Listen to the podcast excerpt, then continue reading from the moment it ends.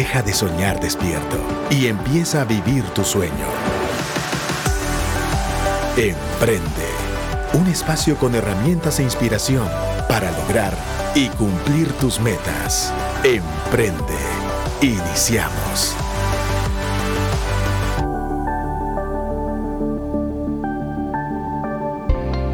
Mis queridos emprendedores y empresarios y profesionales que escuchan Emprende y que escuchan Radio Actitud, aquí está su servidor Pepe Caseros, acompañado de mi querido Eliezer Zapeta, que como saben va a estar acompañándonos ahora en los episodios de Emprende y también en este programa que sale en vivo en el 100.9. Así que hoy estamos aquí en cabina y vamos a hacer algo interesante. Les cuento así que en confianza, teníamos invitados para hoy, pero por X y Y circunstancias dos de ellos no pudieron. Entonces hablamos con él y, me dijo, mira, ¿por qué no te entrevistamos a vos? Ya que la audiencia solo conoce pinceladas de las cosas que vos has vivido empresarialmente.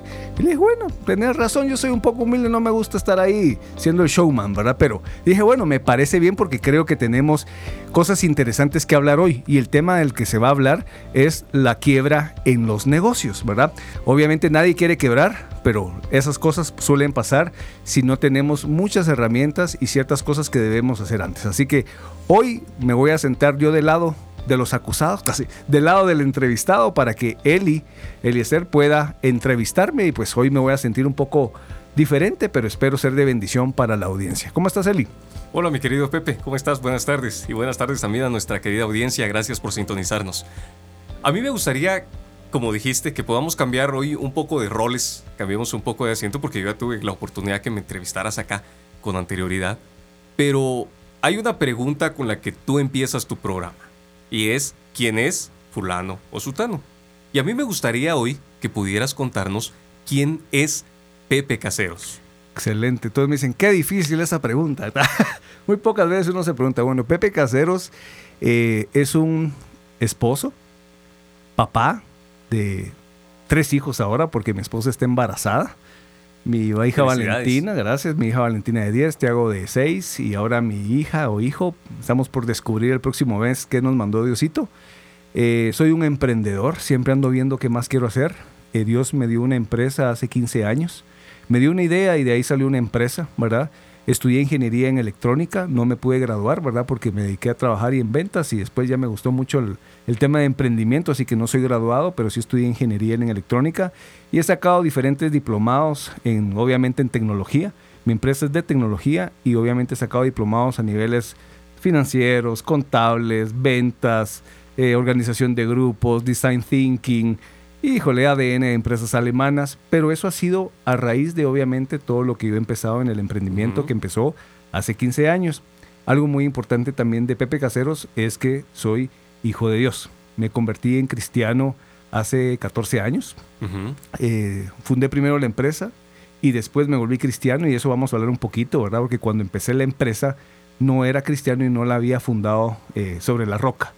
Entonces después viene una transformación, eh, obviamente conozco de Dios a mis 27, 28 años y tengo un encuentro completo con Él. De, yo sí venía del Mundial, yo sí era pentacampeón mundialista, mira. y conozco al Señor a mis 27, 28 años, yo tengo hoy 43 años y desde ahí tuve un encuentro con Él de esos que de verdad que son envidiables. Eh, realmente eh, yo antes me burlaba, antes decía estos son cuentos, le lavan el coco a la gente hasta que, como yo bien le digo a muchos, que a todo coche le llega su sábado, ¿verdad? Entonces me llegó mi sábado y, ahí conocí al Señor, me volví cristiano. Y pues a nivel del todo tema empresarial he ido, he estado creciendo en el liderazgo aquí en Casa de Dios y pues también soy líder de, de una red, ¿verdad? De una red que le mando un saludo a todos mis discípulos de 72 y demás hierbas, ¿verdad? Y aquí estamos para servirles. La verdad, pues soy una persona muy activa. Eh, soy una persona que siempre eh, le pide al Señor tener mucha larga vida para poder hacer, seguir haciendo cosas grandes en su nombre y también obviamente para la satisfacción de mi familia y de la gente pues que tengo alrededor. Excelente. Dijiste muchas cosas bien interesantes y hay muchas palabras eh, que podría rescatar de, la descripción que diste eh, o de tu autodescripción. Pero entre ellas hay una en particular que dijiste que sos un emprendedor. Y dentro de ser un emprendedor hay, muchas ramas, como lo hemos hablado muchas veces. Hay muchas formas de ser emprendedor. Eh, eres un emprendedor empresarial. Y me gustaría que me pudieras definir qué pensás cuando yo digo empresario exitoso. Muy bien. Bueno, fíjate que es algo bien interesante. Yo me recuerdo hace varios años en el tema, cuando uno va aprendiendo en el tema empresarial de errores propios, de errores de los demás, yo le dije, Señor, yo quiero enseñar.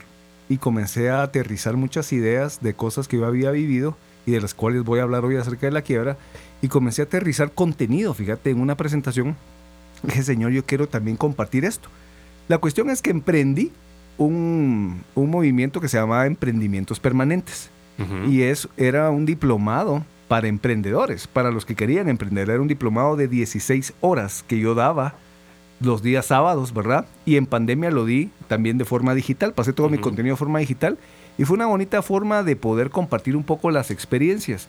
Pero ¿por qué te digo esto? Porque al final creo que el emprendedor exitoso es aquel que obviamente sigue en la lucha, que sigue creciendo, que ya tiene obviamente una empresa constituida, que camina sola, que no necesitan netamente de él para que la empresa camine, ¿verdad? Que o las diseñó un empresas, sistema. que ya diseñó un sistema que se vuelve autosostenible. Y yo le llamaba a este movimiento emprendimientos permanentes. ¿Por qué? Porque yo creo que al final una empresa se mantiene emprendiendo. Si tu empresa no innova y no sigue emprendiendo en nuevos mercados, en nuevas tecnologías, en nuevas formas de distribución, puede llegar a fracasar y se muere. Por eso es, es un tema de un término de emprendimientos permanentes. Para mí un, un empresario exitoso es alguien que obviamente ya fundó una empresa y esta empresa obviamente ha alcanzado o un market share o se ha posicionado como número uno, número dos, número tres o ha alcanzado algún tipo de éxito dentro del tema. Eh, dentro de esto me llevas a algo muy interesante y es que fíjate que eh, hace el año pasado fui a Alemania y realmente allá conocí de un tema del sistema del, ADN de las empresas alemanas. Y ellos hablaban de un grupo selecto de, de- de emprende- de empresas que eran las que alcanzaban el 1, 2 y 3 de cada una de las regiones y tenían eso en particular, que tenían esa predominancia, pero no eran empresas públicas que se miraban en bolsa, sus CEOs no eran, no eran importantes, pero tenían esa particularidad, que eran empresas que sí facturaban una buena cantidad de plata, pero lo que lo hacía exitosas era que eran número uno, número dos o número tres en sus regiones o en su producto eran especializados en eso. Entonces, para mí, un emprendedor exitoso sí abarca varias de las cosas que te, que te he dicho, pero es que ya establecieron un sistema que Claro. funciona, ¿verdad? Bueno, y entonces, en tu caso, hoy tu sistema de negocio ya funciona. Sí, Sí, pero no siempre fue así. no. No, No. contame un poco del, del comienzo. Bueno, mira, la verdad que como te comenté al inicio, en el, bueno, cuando yo tenía 27, yo trabajé en una telco, trabajé en una telco, ahí comencé yo a conocer el mundo de las ventas y me encantó la comercialización. ¿Cuántos años tenías en ese Yo entonces? tenía 23 años. Ok. cuando empecé en todo esto, 23, 24, eh, me, me dijeron, mira, yo quería tener experiencia laboral. Inclusive me iban a contratar en otra empresa que era más dedicado a mi ramo electrónico, pero yo decía, ay, no, qué hueva estar metido allá adentro viendo eh, multifuncionales y todo Claro. este tema. Entonces dije, no. Y tenía una amiga que trabaja en esta telco que me dijo, mira, vos por tu personalidad creo que la harías en ventas y aquí en esta pues es una empresa transnacional y, puedo, y puedes crecer. Y dicho y hecho, fíjate que empecé en el área de venta directa. En aquel tiempo el salario mínimo eran 1.180 quetzales, ¿verdad? Ujú. Eso fue eh, mi contrato. Empecé ahí, a los seis meses me pasaron al área de pyme y después como al año y medio pasé a grandes clientes, Wow. que era el área donde pues obviamente estaban los asesores que miraban las cuentas más grandes. Yo era un novato estando ahí, lo que me ayudaba mucho era la base tecnológica que yo tenía y obviamente ese movimiento que yo tenía, ese dinamismo que me ayudaba a buscar, porque yo lo que me movía eran las comisiones. O sea, Claro. me decían, bueno, ¿y por esto cuánto me van a pagar? ¿Y por esto cuánto me van a pagar? ¿Y por esto cuánto me van a pagar? Entonces, me dedicaba a vender lo que podía, ¿verdad? Estando en esa, en esa empresa, después salgo, ¿verdad? Y comienzo en otra nueva empresa. Pero cuando salgo de esta otra, de esta telco, yo me voy con unos amigos a Estados. Unidos a, eh, a, a ver, a chutear, porque ellos importaban celulares. Importaban celulares de baja gama, de media gama, obviamente siempre en el mercado de telefonía. Y yo dije, bueno, estando allá, dije, voy a abrir los ojos, voy a ver qué puedo ver. Y estaban todos los smartphones que todos mis clientes corporativos, sí, que todos mis clientes corporativos me pedían, pero yo no les podía dar cuando trabajaba en la telco. Ajá. Y, le- y los llamaba y decía, mira, aquí está el HTC tal código, aquí está el QTEC no sé cuánto, aquí Ajá. está este, te lo llevo, sí, mire cuánto vale. Yo hacía mis números, ¿va? Bueno, este cuesta 300 más la importación, más, más mi ganancia, vale tanto, dale, tráemelo. Wow. Y entonces me recuerdo que la primera importación que hice fue como de unos 20 smartphones, fíjate vos. y empecé con tarjeta de crédito. ¿verdad? Y un poco de dinero. Pero como entonces el negocio me comenzó a verse bonito, yo traje esos smartphones y a las dos, tres semanas ya las tenía vendidas. Obviamente trabajé en paralelo en esta nueva empresa que te dije, pero para hacerte corta la historia, tres meses duré ahí y renuncié porque ya el negocio de estar yendo a, a importar celulares y todo fue como que donde dije, wow, Claro. aquí, aquí hay negocio, ¿verdad? Ajá. Viste una oportunidad. Vi una ahí? oportunidad, vi una oportunidad y entonces ya después ya no fueron solo celulares y smartphones, sino fueron también computadoras, algunas consolas. En, en aquel tiempo era el tiempo del iPod, yo estuve cuando salió el primer iPhone y Ujú. que fue un boom, yo también Claro. traje iPhones, pero obviamente empecé, entonces dije, bueno, esto es lo que está y empecé en mi casa. Empecé en el escritorio de mi, de mi dormitorio haciendo mi catálogo digital, porque algo sí te puedo decir, Eli creo que la experiencia corporativa que yo tuve en esa telco me dio la base y me dio la visión de cómo formar una empresa, no un changarro, Ok. ¿verdad? No formar una empresita pyme, sino Claro. una corporación que es, no voy todavía a ese nivel, Ajá. pero mi caminar va hacia ese sentido. interesante. Ajá. Estando en la oficina, me recuerdo muy bien que dije, bueno, yo necesito a alguien que me ayude ya a hacer los, los, los bifoliares, el tema ele- electrónico digital, los catálogos.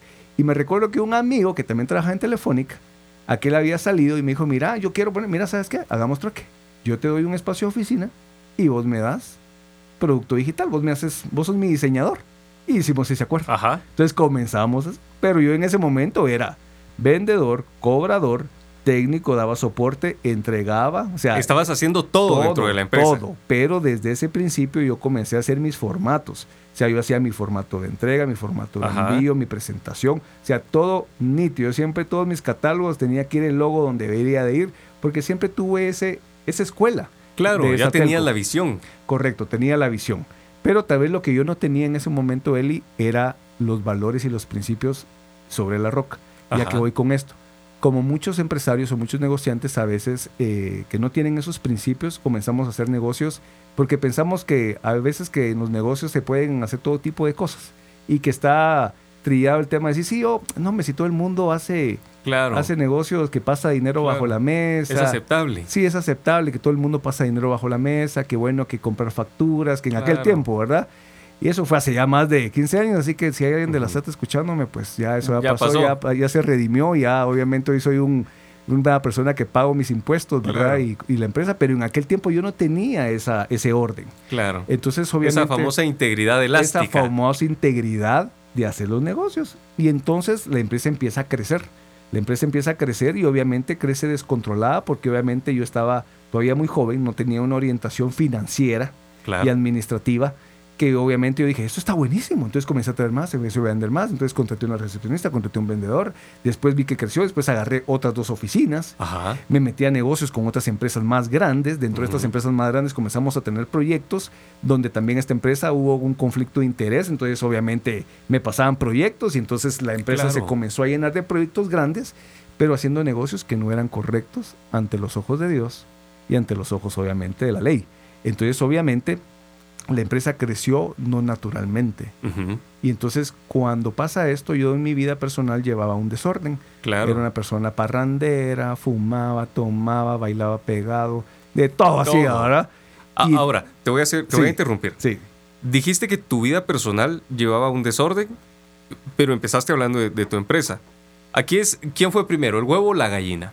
¿Crees que por razones del desorden de tu vida personal, eso influyó en el desorden de cómo manejaste los negocios dentro de tu empresa? ¿O fue al revés? El haber tenido acceso a más oportunidades, acceso a más recursos, influyó para desordenar tu estilo de vida. fíjate que esa es una excelente pregunta y yo creo que fue en ambas vías. ¿Ok? Primero, yo ya venía desordenado antes de tener mi, com- mi compañía y ya venía con malos valores, malos éticos. ¿Por qué? Por juntas que se tu malas Claro. amistades, malos vicios, bla, bla, bla. Y que te vas alejando de los principios y valores que inclusive la familia te dando porque te estás juntando con personas que no los tienen. Claro, eso, eso quería mencionar ahora que lo estabas diciendo. No necesariamente significa que en tu casa no te hayan inculcado esos No, valores En mi negativos. casa, en mi casa era una casa pulcra, o sea, mis papás, mi mamá, o sea, envidiable la familia que yo tenía y que tengo, ¿verdad? Pero pues uno se desvía, ¿verdad? Y hay veces que no necesita uno tener problemas psicológicos en casa, ni un mal papá, ni una mala mamá, para uno ser travieso, porque yo lo que sí tenía era que era travieso. Travieso, es piropo. Entonces me gustaba andar explorando donde no me llamaban, entonces me, me comencé a meter en el mundo del alcohol, en el mundo de las Wow. drogas. Y lo que te decía que por qué ambas vías fue porque obviamente cuando la empresa comenzó a lucrar más, Claro, tener más obviamente recursos. yo tenía más recursos. Y ahí es uno de los principios donde, el, el- donde está el problema ese de quebrar o de no llevar una sabia administración. Y es que yo llevaba la chequera de la compañía conmigo. Esa era la chequera personal de don Pepe Caseros. Claro. ¿verdad? Lo cual yo tenía que aprender a separar, pero no tenía esa enseñanza. Que seguro ahora mismo sí que lo tenés muy bien separado. Totalmente, ¿verdad? Que son las cosas que te digo que se han ido ordenando, que se ordenaron desde un principio. Pero cuando eso pasó, Eli, obviamente yo toqué fondo. Toqué fondo en mi vida personal y cabalmente como al año y medio, dos años de haber tenido la compañía ya fundada, eh, yo conozco al Señor. wow. Y cuando conozco al Señor, obviamente lo primero que uno hace, ¿verdad? Es comenzar a, a ser un hombre mejor en todo sentido Claro. comenzás a, digo yo, bueno, ya no voy a tomar, ya no voy a fumar, ya no voy a decir malas palabras, eh, tengo que ser más ordenado. Y comencé a recuperar mi personalidad de que cuando yo era adolescente, cuando Ajá. yo era sano, fíjate. Volver a los valores de tu casa. Totalmente, volver a esos valores, a no deshonrar, des- deshonrar el nombre de mi familia y todo, pedir perdón a mi familia, a un montón de personas. Y entonces al final yo comienzo a limpiar todo eso. Y lo, y lo que me costó al final, pero lo pasé limpiando porque sí me costó, era hacer los negocios correctos. Wow. O sea, yo dije, comencé a limpiar todo y comencé, mira la oficina, me recuerdo, le dije a mis líderes, vengan a bendecir mi oficina, y yo ponía puras alabanzas, pero alabanzas en, la- en el sonido, pero todavía haciendo tranzas. Wow. Pero era porque había un Dios que se estaba todavía anteponiendo a mi Dios, que era Mamón, Ajá. el Dios del dinero, el estatus. Y Ujú. yo decía, pero y yo me, yo me autocasaqueaba a él y decía, Dios, mándame un ángel que ya me diga que yo tengo que dejar esto. Pero es que yo decía, pero Señor, si yo le digo que no a estos negocios, eh, ah, la gente se va a quedar sin, sin Claro. empleo y son 40 familias, decía yo. Wow. Y yo lo que tenía era miedo de perder mi estatus, de caer en quiebra, porque yo sabía que si yo ya deja- hacía las cosas correctamente, podía tronar. Claro. Y entonces me recuerdo muy bien que en ese proceso, yo sí se lo pedía a Dios todos los días, ayúdame, porque si era, necesitaba un empujón, te voy es a bien decisión muy difícil. Necesitaba un empujón. Y yo decía, Señor, ayúdame, mándame algo, que algo pase, va. Y me recuerdo que yo me metí en el proceso de liderazgo y entonces yo tenía una gana de poder predicar y de ser grupo, pero tampoco era hipócrita, ¿verdad? Ajá. De decir, ah, sí, qué belleza, yo voy a ir a predicar acerca de no robar y yo andaba haciendo tranzas, ¿verdad? Claro. Y entonces yo decía, no, yo no puedo ser tampoco hipócrita. O sea, soy, no tengo el valor de tomar esta decisión porque, pero lo necesito hacer, pero no, tampoco era hipócrita de decir, ah, la voy a ir a hablar de esto. Tal vez yo mi, toda mi vida, el 90% está, está ya alineada a Dios, pero el otro 10% me ensuciaba la sopa. Era el pelo en la sopa, la Wow. mosca en la sopa.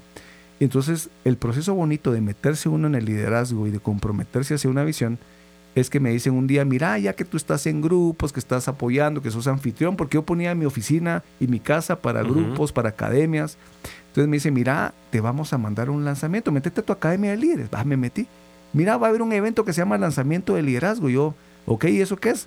¿Con qué se come? No, vos Ajá. andaba. Y en ese lanzamiento, mira, Eliezer, Dios me estuvo hablando, el Espíritu Santo me estuvo redarguyendo tanto que yo cuando salgo de ese lanzamiento, el día siguiente me recuerdo muy bien en mi oficina, me puse a orar en mi sillón. Y me recuerdo muy bien porque realmente eso fue un tema que cambió mi vida.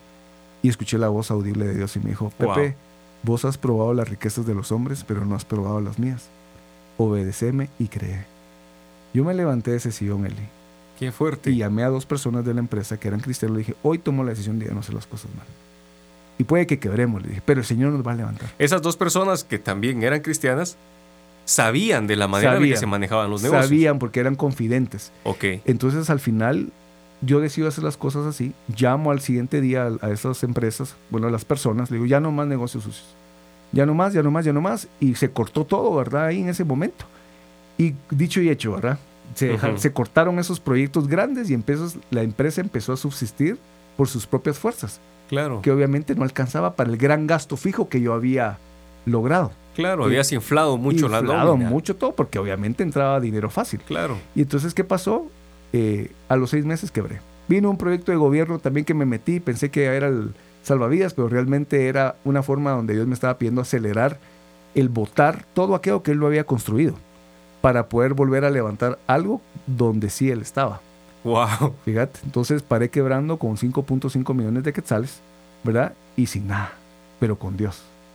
Y Quebraste Dios. totalmente financieramente. Quebré totalmente. Me quedé sin capital, con deudas con proveedores, con acreedores, con seguros, con diferentes cosas. Y obviamente también aprendí a hacer un manejo de quiebra. O sea, porque Claro. obviamente quebrar también lleva, así como crecer lleva un tiempo, Claro. quebrar también lleva un proceso. Claro. Y hay pero- que tomar pero decisiones correctas. Necesito interrumpirte. Cuando hablaste de los 5.5 millones de quetzales, esa fue tu quiebra, pero ¿en qué sentido? Eso, con eso te quedaste en deuda. En deuda.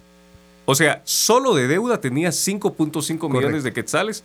Adicional, el pago de nóminas, el pago de los servicios. ah, y correcto, todo. el gasto fijo, que al Claro. final le pasamos de 40 personas a tres pelones que se quedaron, que fueron los valientes de David, que, Claro. que creyeron en la visión y permanecieron conmigo, y que con esos tres, cuatro pelones comenzamos a crecer nuevamente la compañía poco a poco. Aquellos dos cristianos se quedaron ahí.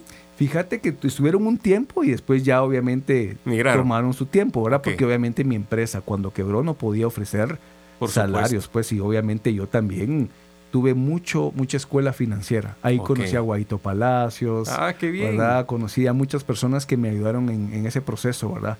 Pero es una historia que te cuento que, que fue un tema donde yo hoy, y hace muchos años, me me recuerdo que Federico me invitó aquí a la radio y, y hablamos de esto, y era un programa llamado La Escuela de una Quiebra, Ajá. y todo lo que un empresario y un emprendedor debe aprender para no quebrar, ¿verdad? Ok. Porque no solo se trata de unas finanzas desordenadas, sino se trata de hacer las cosas correctamente, ¿verdad? Ante todos, ante Claro. Dios y ante la ley. ¿verdad? Y tener una buena planificación financiera. Pero una de las premisas de las que yo siempre le digo a los emprendedores es separen las finanzas de ustedes de las de la empresa. La empresa es una cosa y ustedes son otra. Claro. Mira, es que yo, ponete un salario. Y si ese salario no te alcanza, pues trabaja duro y mira si ganas comisiones para ganar un poco más. O pones side business, pero no chupes el dinero de la empresa que más adelante te va a dar de comer, Claro. ¿verdad? Entonces eso fue lo que ocurrió conmigo, ¿verdad? Que obviamente yo todo el tema de las quiebras en los negocios lo he aprendido por una quiebra que yo tuve. Yo no reinicié una empresa de cero, reinicié una empresa de menos 5.5 millones con muchas herramientas de temas de consolidación de deuda, del favor y la gracia del Señor ante muchas cosas, de valentía, de ser, de ser- de darle frente a cada uno de los acreedores y Claro. obviamente de, de meter esquemas como la bola de nieve para poder salir de la quiebra y poder honrar a cada uno de estos acreedores. Yo le estoy redituando los intereses durante el tiempo de la inversión, yo te los voy a pagar, pero te tengo que ser honesto. Durante un No año puedo. no te puedo pagar nada. Wow. El otro año te puedo empezar a pagar intereses como que estuviera en un plazo fijo en el banco a un, a un interés bajo, pero te voy a pagar. ¿Sentiste miedo? Sentí miedo, pero sentí el respaldo de Dios atrás. Ok. Y eso fue lo que me ayudó a tener serenidad y dar eso. Y que me dijo, está bien, le vamos a esperar. Y te lo digo que pasó el tiempo y tal vez el tiempo que yo me iba a esperar que iba a pagar esos 80 mil dólares pasó muy rápidamente. Qué Y bueno. logramos salir de eso rápidamente a través de consolidar unos préstamos. Saqué un préstamo con un banco y dije, bueno, fuera pues. Y así fui haciendo varias cosas y eso es una de las cosas que te digo que en la quiebra aprendí. Por ejemplo, me llamaban de varios bancos, yo le debía como a 20 tarjetas, te lo juro, ¿verdad? Ajá. Y realmente hasta me hice amigo de los del call center. Entonces me decía una vez una, un banco, me dice, mire, usted mejor ni conteste, pero no pague. Ajá. Pero ni cinco quetzales, porque así a usted lo van a trasladar a una cuenta. Pero eso sí te tiene que aguantar la, la llamadera. Claro. Y después cuando lo pasen a esa cuenta, ahí usted ya negocia.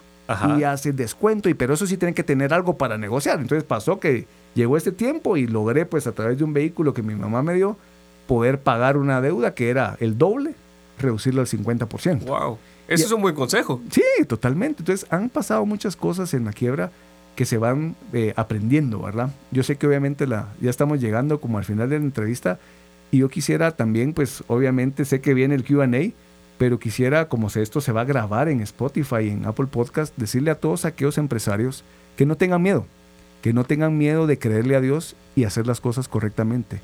Yo estuve en tu posición, así que hoy deja de hacer esos negocios que no le agradan a Dios. Deja de hacer las cosas que obviamente alejan la bendición de Dios de tu vida. Confía en Él, probalo y vas a ver que te va a ir bien. Tal vez vas a pasar un tiempo, pues obviamente pagando los elotes que te comiste, Seguro. pero vas a estar con Dios a tu lado y vas a salir adelante. Porque yo hoy, después de esto que fue hace 12, 13 años, te puedo decir, El- Eli, que estoy totalmente bendecido. Hoy tengo no la cantidad de empleados que tuve, hoy estamos ascendiendo casi a 30 personas, ya tenemos operaciones en Salvador, pero estamos facturando 20 veces más de lo que facturábamos en ese tiempo. Nos volvimos eficientes, ¿verdad? Y con la bendición de Dios. Y con la bendición de Dios. Eso. Pepe, estamos ya casi en la recta final del programa. A mí me gustaría que pudieras eh, resumir tu experiencia en tres consejos que te gustaría darle a nuestra audiencia. Wow, tres consejos. Bueno, lo primero es alinearte a Dios. Y cuando me refiero a alinearte a Dios es, ay, voy a la iglesia, voy al grupo. No, no, no, no, no, no nos andemos con casacas. Alineate a Él y es ser obediente en todo, ¿verdad? Si sabes que no le agrada, cámbialo. Si sabes que es algo que estás haciendo empresarialmente o en tus negocios que no le agrada a Dios, enderezalo. Segundo, Toda decisión basada en una convicción va a traer una consecuencia. Sé valiente. Porque la consecuencia que vas a tener de ordenarte te va a traer consecuencias negativas. Que vas a tener que ser valiente para sostenerte en esa decisión. Porque pronto vas a ver la mano de Dios en esa consecuencia donde Él te va a llevar, como me pasó a mí. Y tercero es, cuando llegue la provisión, sé un buen administrador y aprender la lección. Porque si no, vas a volver a caer. Cuando venga la bendición de Dios, Dios te va a probar nuevamente y vas a ver si realmente aprendiste la lección de la quiebra. Entonces esos son los consejos que yo le daría a la audiencia. Y quiero terminar con un salmo, Salmo 23, pero al, al estilo emprende. Ajá. Y eso pues me gusta mucho porque este sí me lo fumé, ¿verdad? Y te voy a contar, Salmo 23. Jehová, Jehová es mi proveedor, nada me faltará. En negocios correctos me hará trabajar, junto a proyectos rentables me guiará. Confortará mi alma, me guiará por estrategias de justicia por amor de su nombre. Aunque haya mala temporada y se presente la quiebra, no temeré mal alguno, porque tú estarás conmigo. Tu mano y tu poder me guiará y me levantará. Me bendices con trabajo frente a la competencia desleal. Me bendices tanto que el día no me alcanza. Ciertamente el bien y la misericordia me seguirán todos los días de mi vida y en tu presencia viviré por siempre. Amén. Así que, gracias Eliezer por entrevistarme. La verdad que Hoy les cuento que Eliezer va a estar en los próximos eh, Emprendes, ¿verdad? Y en los QAs. Yo me voy en un viaje de trabajo y después un par de semanas de vacaciones con mi familia. Los voy a dejar en buenas manos aquí con Eliezer Zapeta y gracias de verdad por ser ahora partner aquí en Emprende. Pepe, muchas gracias por la oportunidad. Gracias mis amigos por escucharnos. Que tengan ustedes muy buena tarde.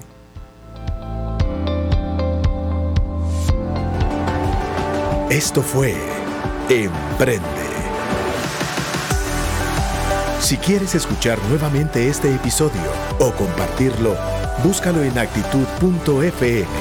Emprende. Herramientas e inspiración para lograr y cumplir tus metas.